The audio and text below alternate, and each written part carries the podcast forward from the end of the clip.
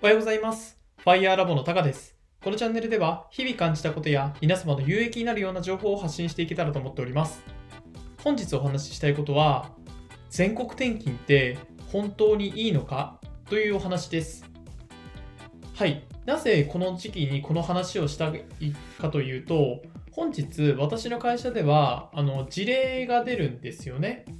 で、えっと、私自身はあの今入社2年目で次3年目になるので、えっとまあ、部署が変わるっていうことはありえないです。で、えっと、結構部内というか担当内ではですねあのちょくちょくこう内示で、えっと、実は他の部署に移動するんだよみたいな話をちょっと最近聞いていてちょっと内心すみません自分がすごい怖くなってしまいましたと。でなんで怖いかっていうと、えっと、自分が勤めてる会社って全国転勤なんですよね。で全国転勤ってことは、まあ、可能性は日本だったら北は北海道南は沖縄まであるわけですよ。でまあ海外にもあって、まあ、海外に行く可能性はほぼないんですけれども、まあ、ヨーロッパとかアジアとか、えっと、ハワイとかかな？あのそれぞれいろいろありますと。で、えっとまあ、海外の可能性はないにしても、えっと、すごく怖くなったのは、自分がちょっと引っ越しをしないといけなくなった時がすごい怖いなって思ったんですよね。で、えっと、まあ、すごい今、自分は技術系で、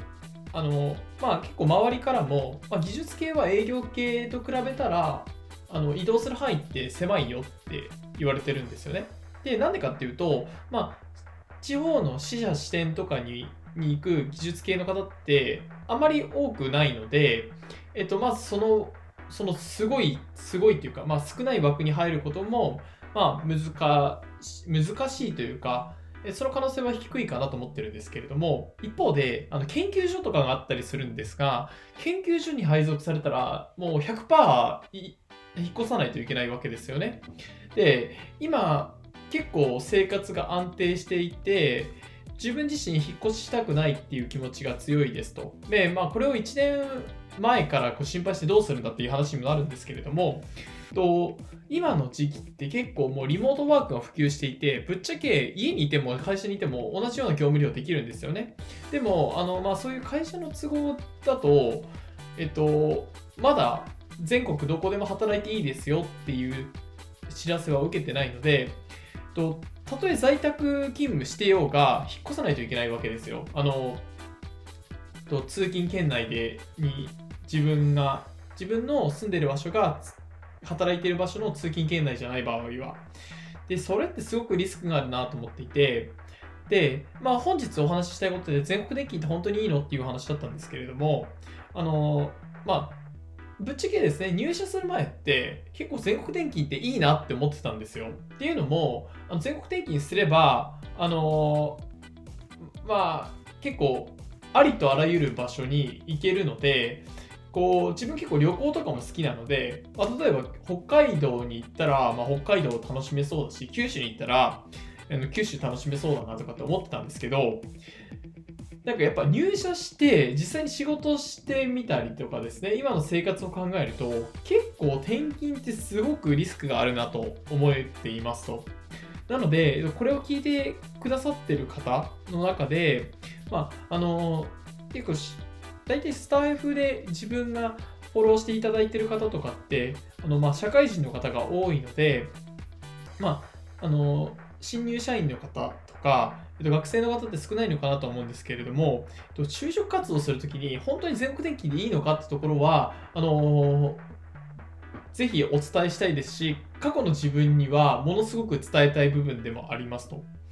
で、えっと、自分は、その、まあ、転勤するか転勤しないか、まあ、次の部署が決定するまで、まあ、1年あるわけですよね。で、この1年間で何ができるかっていうと、あの自分はこの転勤、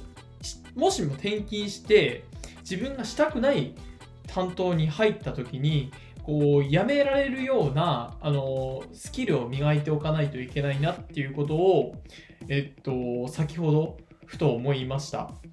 自分が、あの、どこでも誰とでも働けるようにするためには、まあ、スキルも必要ですしそのスキルをこう育むためにこういう音声配信ですとかあのブログとかに今挑戦しているわけですがあのこれをする副業に挑戦するですね期間っていうのをより一層高めていかないといけないなと思い思ったため、まあ、今回この放送をさせていただきました。はい。といかがだったでしょうか？皆さんは今実際に働いている方とか多いと思うんですがあなたの会社は、えっと、転勤とかありますか？転勤があった際に、えっとまあ、喜んでいく分にはすごくいいと思うんですが例えば今の場所から引っ越したくない、えー、まあ、家族とかがいるから今この場ではこの場所で働き続けたいけどどうしたらいいんだって思う方もたくさんいると思うんですけれどもそうなった時に、えーとまあ、言ってみればですね、会社から脱出する装置っていうのを自分であの身あのこう身につけておくというか、力を養っておかないといけないなというふうに思います。はい、それでは本日の放送は以上となります。ご清聴していただいてありがとうございました。ではまた。